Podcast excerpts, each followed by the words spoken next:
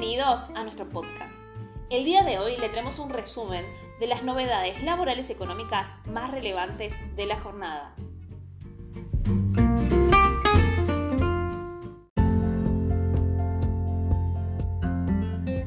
Circupa, ¿cuáles son las provincias que ya aplican retenciones en billeteras virtuales? Tal como se dispuso en la Resolución General 9-22 de la Comisión Arbitral, a partir de octubre entró en vigencia el nuevo sistema informático de recaudación y control de acreditaciones en cuentas de pago CIRCUPA. Se trata de un mecanismo de retención de impuestos a los ingresos brutos con respecto a los cobros realizados a través de plataformas de empresas proveedoras de servicios de pagos o comúnmente conocidas como billeteras virtuales. La retención será aplicada tanto para personas físicas como jurídicas, siempre que las operaciones realizadas a través de estos medios sean en las jurisdicciones adheridas al régimen. Si querés saber si estás incluido dentro del padrón de contribuyentes a los cuales los agentes de recaudación aplicarán las retenciones, puedes realizar la consulta a través de cicrab.comar.gov.ar.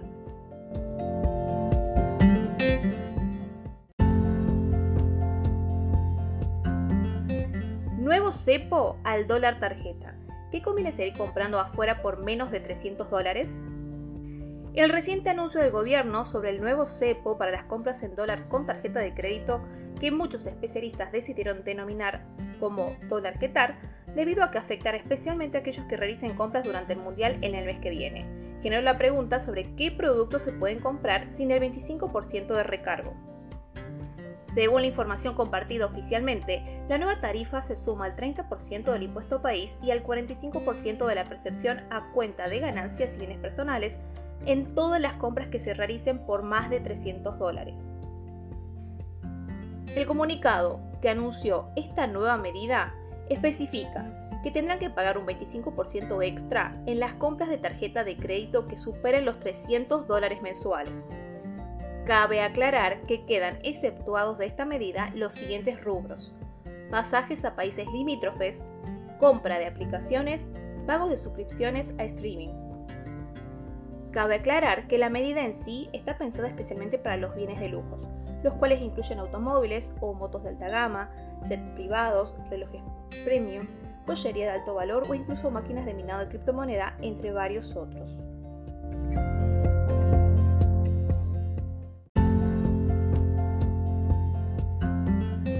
En el presupuesto 2023 se reducirían las prestaciones de seguridad social con respecto al 2019.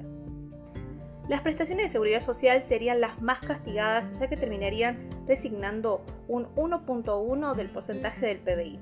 El consumo de bienes y servicios y la inversión financiera serían las otras dos erogaciones que caerían sumando 0,2 puntos porcentuales del PBI.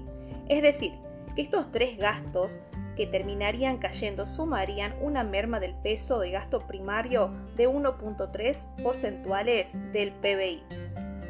Las prestaciones de seguridad social son ayudas económicas que el gobierno ofrece para fomentar la inclusión y la reducción de las desigualdades y la pobreza.